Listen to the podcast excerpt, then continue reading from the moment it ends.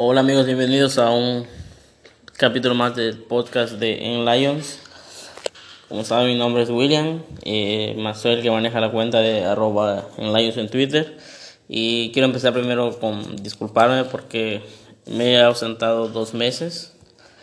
Dos meses donde he tenido algunos problemas familiares y algunos no problemas, sino situaciones donde no he tenido el tiempo para poder eh, dedicarle tiempo a, podcast como se merece y la verdad que decidí pararlo un rato, pero ahora ya estamos nuevamente de lleno con, con este podcast y la verdad que no han pasado grandes cosas eh, con los Lions y, nada, este, este, además quería anunciarles de que nuevamente estoy aquí y estamos cada semana, cada 15 días estaremos publicando un nuevo episodio. Y, nada, que decirles que estoy contento por, por regresar y, y, espero que a ustedes también le, les guste estos nuevos capítulos que se vienen. La verdad que nos quedamos en el último mock draft final que hicimos, la verdad que no, no fue muy bien en el sentido de que casi no tenemos a ningún pick, pero la verdad que estoy muy emocionado, muy contento con el draft que, se, que hicimos. Hicimos un draft em, lógico, un draft pensando e, en la reconstrucción que se viene y, y la verdad que, que la primera selección con, con Penny Sewell, eh, la verdad que me fascinó. Eh, si bien estaba ahí Justin Fields, que también era un jugador de los que había visto, había visto mucho, muchos videos. La verdad que un jugador como Sewell no era em, fácil de, de, pasar, entonces eh, contento con la decisión y las demás selecciones también muy contento, muy emocionado. Y la verdad que aunque sea dos meses después, se vendrá un podcast acerca de, del draft, de, mis pensamientos, de cómo creo que nos fue, de cuál fue el camino que, que pensó Dan Campbell, que pensó Brad Holmes. Eh, y ahí veremos, bueno, ahí daré mi punto de vista, mi análisis, aunque sea un poco tarde, pero la verdad, en términos generales, este, la verdad que me dejó muy satisfecho, muy contento. Eh, nos podemos dar una idea de que estamos en una reconstrucción, una reconstrucción sólida, donde tenemos buenos jugadores, grandes jugadores ahorita en el plantel y que dentro de uno o dos años con esos jóvenes talentosos que, hemos eh, seleccionado en estos dos drafts anteriores, que esperemos puedan dar el siguiente paso, se vienen um, cosas muy buenas para el equipo y contentos, contentos con, con lo que se va a venir, ¿no? Entonces, nada, decirles que se vendrá un podcast acerca de eso. Y este pero en general son noticias sobre Detroit no, no han no han pasado muchas cosas. Eh, sobre todo han pasado noticias para la gente de Estados Unidos donde se va a permitir gente como cada año excepción del año pasado en los campos de entrenamiento. El estadio va a estar eh, con su capacidad eh, completa para que puedan entrar los aficionados y la verdad que es algo muy bueno que se extrañaba ver aficionados eh, en, los estadios y eh, prácticamente los 32 equipos han confirmado ya que habrá este lleno completo en los estadios y nada más esto que, que bueno no bueno bueno para el espectáculo y bueno para el equipo no que es no hay nada como que tu gente te apoye te te, lleva al siguiente nivel, ¿no? Entonces, nada, es noticias semejantes, eh, perdón, noticias eh, no relevantes no ha habido ninguna, salvo esas. Y que bueno, eh, los entrenamientos ya están, eh, como todo se ve muy bien, cada uno de los jugadores se ve que va ganando ritmo. Y así, la verdad que no ha habido este noticias del equipo y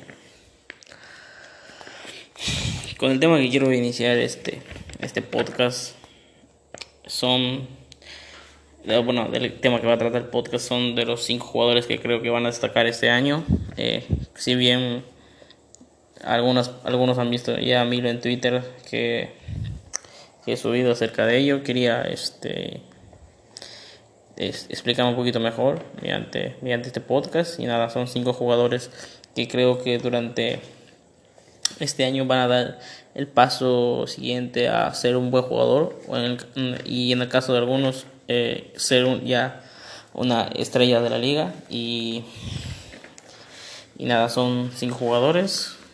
También podrían ser más pero lo he, lo he dejado en cinco.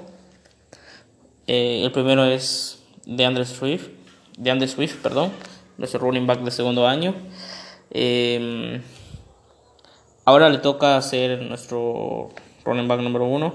El año pasado compartió snaps con Adrian Peterson, que para Patricia era el running back número uno. Si bien DeAndre Swift vio muchos snaps y ahí pudimos ver algunos, algunos destellos de, del potencial que traía y del que se hablaba en el draft. Eh, que fue seleccionado y que incluso que inclusive se le veía como talento de primera ronda le vimos algunos destellos y eso es lo que, que me hace ilusionar ahora que él va a ser el encargado de, de, llevar la ofensiva terrestre junto con junto con Jamal Williams y algún otro running back que podría ser Jamal Jefferson o alguno de los eh, UFAs que hemos traído o algún veterano sin embargo creo que DeAndre Swift va a dar el siguiente paso probablemente puede llegar a las si se mantiene sano que es otro de, de, los problemas que tuvo la temporada pasada la temporada pasada tuvo lesiones leves.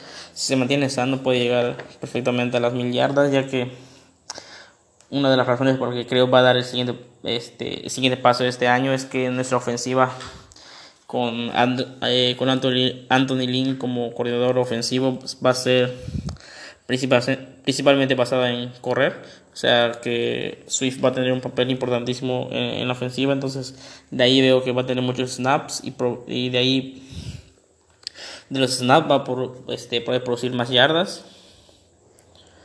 Eh, en, este, en, este, en esos entrenamientos previos a la temporada se le ha visto físicamente bien, se le ha visto trabajar en pase, que es otra de, de esas habilidades que, que, no, que, que mostró un poco en, el año pasado con Matthew Stafford y este año se, se ha trabajado en esos pases, esos pases cortos que, que puede tomar desde el backfield tomando 5 yardas y las puede convertir en 40, 50, inclusive hasta un touchdown. Entonces se, ha, se le ha visto trabajar en eso. Y nada, la ilusión está con él porque, como mencioné anteriormente, se hablaba como un mejor running back de la clase y por momentos podemos ver eh, ese talento del que se habla. Entonces, ahora, ser, ahora le toca ser el principal corredor, que le toca hacer más responsabilidades, pero que, que, a la larga también le puede traer más, más beneficios. Entonces, de ahí, de, ahí creo que, que, podrá ser un jugador, eh, podrá ser el running back que hemos buscado desde, desde hace tiempo. Y nada, este, esperando que, que se pueda adaptar a, a, ese, a su nuevo rol que va a tener. El segundo jugador que creo que va a destacar por encima del resto del equipo, ¿no? O sea, eh, podría decirse que son nuestros principales jugadores que pueden comandar tanto la ofensiva como defensiva desde mi punto de vista. Es Romeo Wara, el Edge, ya que el año pasado tuvo un gran año.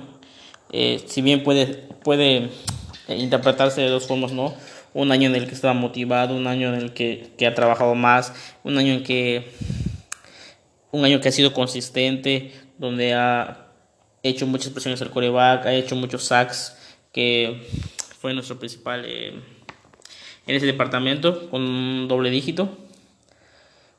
Eh, se convirtió en un jugador clave, un jugador eh, importante, un jugador que necesitábamos que estuviera prácticamente en todos los snaps defensivos o bien como ese jugador que en muchos otros años y otros equipos ha pasado que está en su último año de contrato y siente esa motivación de jugar ese, e, ese año muy bien para ganar el, el gran contrato.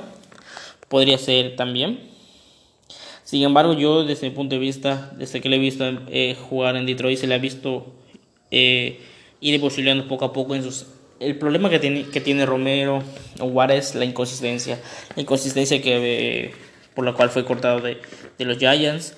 Eh, y por la cual mm, no ha sido un jugador muy determinante salvo este último año en Detroit porque ha sido muy inconsistente ha tenido había tenido partidos muy buenos y partidos donde prácticamente no había aparecido sin embargo el año pasado se le vio esa consistencia y en el 2019 también eh, o sea, yo le he visto cómo ha ido, ha ido evolucionando poco a poco, que ha dejado poco a poco la inconsistencia y eso es lo que me genera a mí que este año, con nuevo contrato, con nuevas ilusiones, con nuevas motivaciones, puede dar el siguiente paso a convertirse en un, no, no en un top 10, un 15, tal vez en un top 20 de la liga, que eso ya, ya sería mucho jugador que comande nuestra defensiva. Está, como dije, está muy motivado y lo que me hace también ilusionarme un poco con Romeo es que, que el año pasado prácticamente a su lado no había nadie. Porque Trey Flowers se la pasó lesionado. Bueno, eh, Everson Griffin tuvo sus momentos, pero no, era no fue la solución. Eh, de Sean Han se la pasó lesionado, baja de rendimiento. Eh, John Benicini pues era lo que era, un, un parador de, de, de, la carrera, no, no un jugador que llegara al coreback. Y sin embargo con ese draft,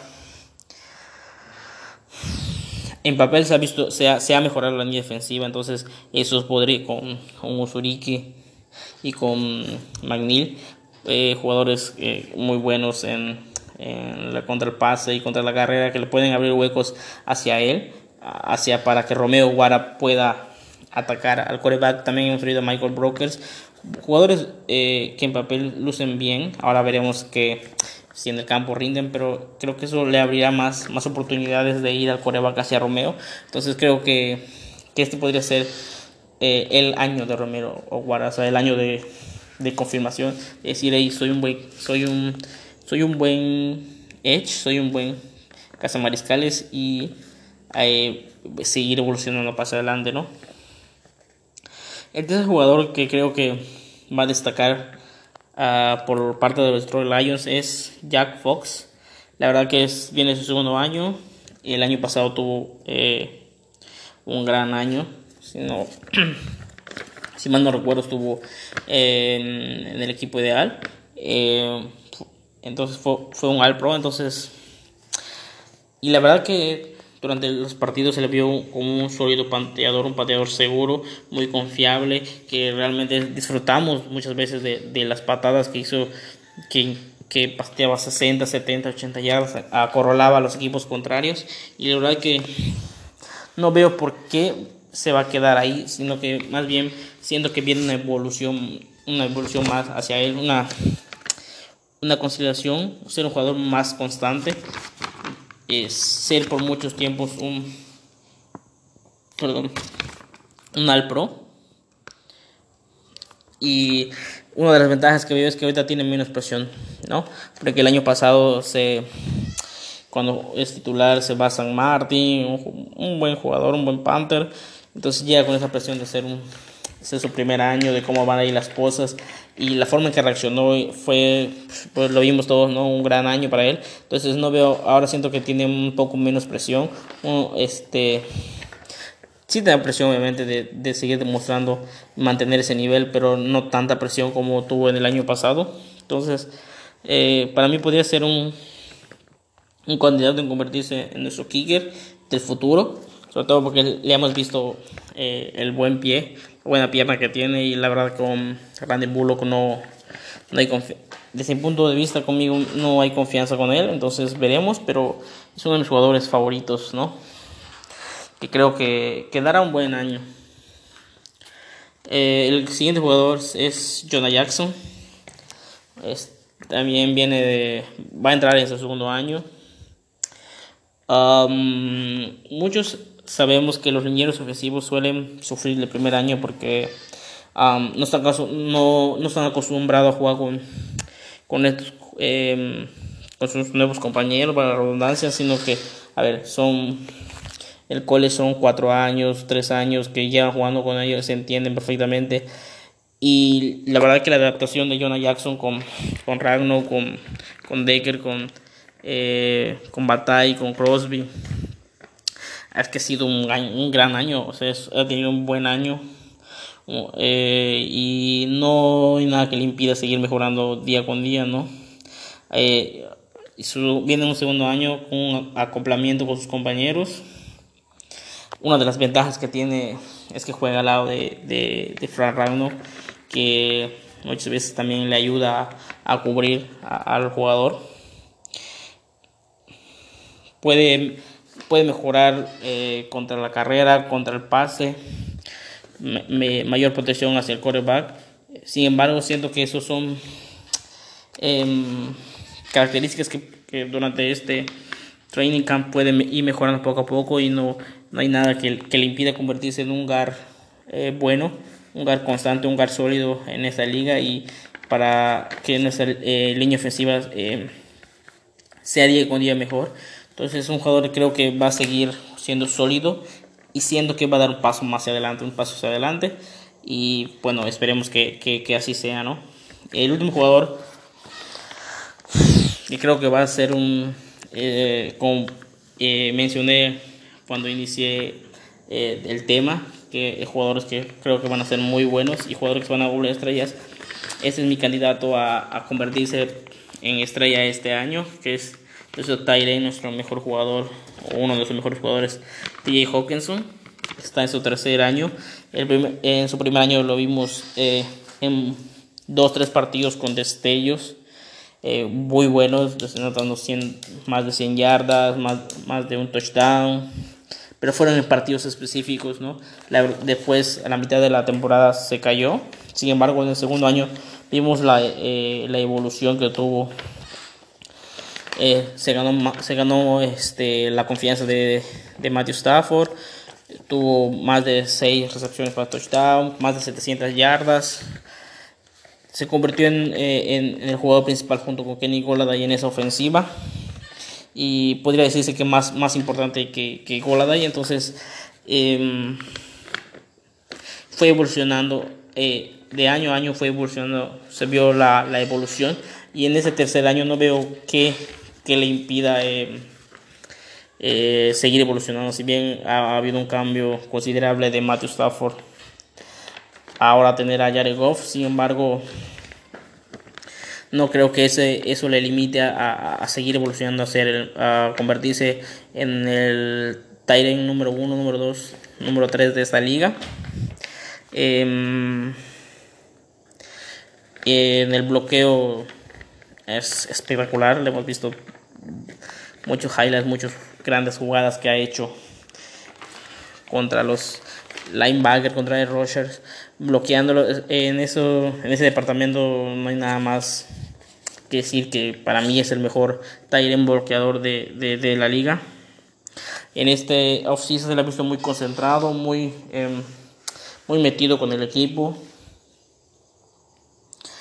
Ah, lo único que me preocupa de ti es que soy, creo que, que, que, también a él, y, y yo siento que los entrenadores lo van a ver, es que a la hora de recibir el, el pase, Mm, no está muy bien planteado, muy bien plantado eso y eso le genera no ganar yardas, mucho más yardas de la recepción. Entonces hemos visto grandes atrapadas eh, que está de, espalda o, o, los pies ah, se cae al instante, ¿no? Entonces eso creo que es algo a mejorar. Y en este, en este su tercer año creo que, que lo va a hacer. Entonces eh, siento que dijo que este va a ser el año de, de decir, ¿sabes qué? Los Lions me eligieron en el pick número 7. Hubo muchos, muchas dudas de por qué se elegía un Tyren en, número, en, en, esa posición, por, sobre todo por los antecedentes que había visto con Detroit, con Eric Ibron y todo lo demás. Pero yo, yo quiero, creo que este año va a decir, ¿saben qué? Este, soy el, soy el mejor Tyren de la liga, o uno de los mejores. Y, y creo que va a dar ese siguiente paso, ¿no? Además que con la pérdida de nuestros, nuestros principales eh, receptores, se, creo que se, y será nuestro principal receptor. Entonces, algo muy importante para, para ti, Hawkinson, ¿no? Otros jugadores que, me quedaron afuera por muy poco son Frank Ragno. Para mí un top 6, 5 de la liga. Ya está en su cuarto año, recibió un gran contrato, un contrato que se, sea, que se merece. Y lo que te da, eh, lo que te da es seguridad, seguridad en la posición, seguridad ah, debajo del balón, seguridad eh, a la hora de bloquear, seguridad a la hora de contra la carrera, eh, seguir las jugadas. Em, estamos contentos, estamos muy motivados y según estuve leyendo una publicación de ESPN, se le considera de muchos ejecutivos de, de, la liga como el mejor centro. Y para mí no, no está lejos, ¿no? Si bien hay otros grandes jugadores, pero para mí no, no está lejos y también puede ya llegar a convertirse en un top 3 de esta liga perfectamente. Y otro jugador que, que me ilusiona sin, sin haberlo visto jugar en profesional es Penny Sewell, ¿no? Se le, ah, es un jugador que he visto mucho en el college, mucho highlight, muchos partidos completos y se le ha visto dominar completamente eh, a los jugadores con tan solo 18 años de edad, 19 años de edad. Entonces, no, no, no veo, salvo una lesión, salvo la adaptación a, a veremos cómo cómo, cómo lo acomodan dentro de, esa línea ofensiva. Sin embargo, es un jugador que me ilusiona muchísimo, diciendo que desde el primer año va a ser un, un jugador destacado en esta liga. Bueno amigos, este sería el tema del, del que les quería hablar. Eh, y nada, síganme para despedirme. Quiero decirles que, que agradecerles nuevamente a todas las personas que puedan escuchar este podcast. Agradecerle a, a cada uno de ellos que, que se toma el tiempo para, para escucharlo y nada, contento de, de, poder regresar y síganme en mis redes sociales como en, Twitter como arroba en Laños y antes de también de finalizar comentarles que me estuve en el podcast de, de sus amigos de Arrojitos de Detroit con el buen Pichu y con el buen Maldo la verdad que han sido unas personas maravillosas conmigo me han tratado de lo mejor en la entrevista y si tienen tiempo también pasen a escucharla. La verdad que lamento un poco eh, eh, la calidad del audio. Em, sin embargo, por, razones obvias de, de, contexto de que ellos están en España, yo estoy aquí en México, la conexión era inestable. La verdad que les pido disculpas eh, por eso. Sin embargo, em, hemos podido charlar un poco y la verdad que, em, estoy, muy contento con ellos por, la, por la invitación que me, dieron para participar en su podcast, podcast que he seguido desde sus inicios y que la verdad me parece un, un podcast espectacular. Y nada, este también este pedirle disculpas porque estuve nervioso, la verdad que era la primera vez que, que hablaba con dos eh, personas extranjeras eh, en el ámbito de del deporte, ¿no? De, personas que, que, le, llevan a, que le van a los laños como, como yo y estuve un poco nervioso, pero la verdad que ha quedado un, buen podcast y, y, les recomiendo muchísimo el podcast que pasen a, a escucharlo y nada, este, contento de regresar y nos vemos eh, en una semana. One Pride.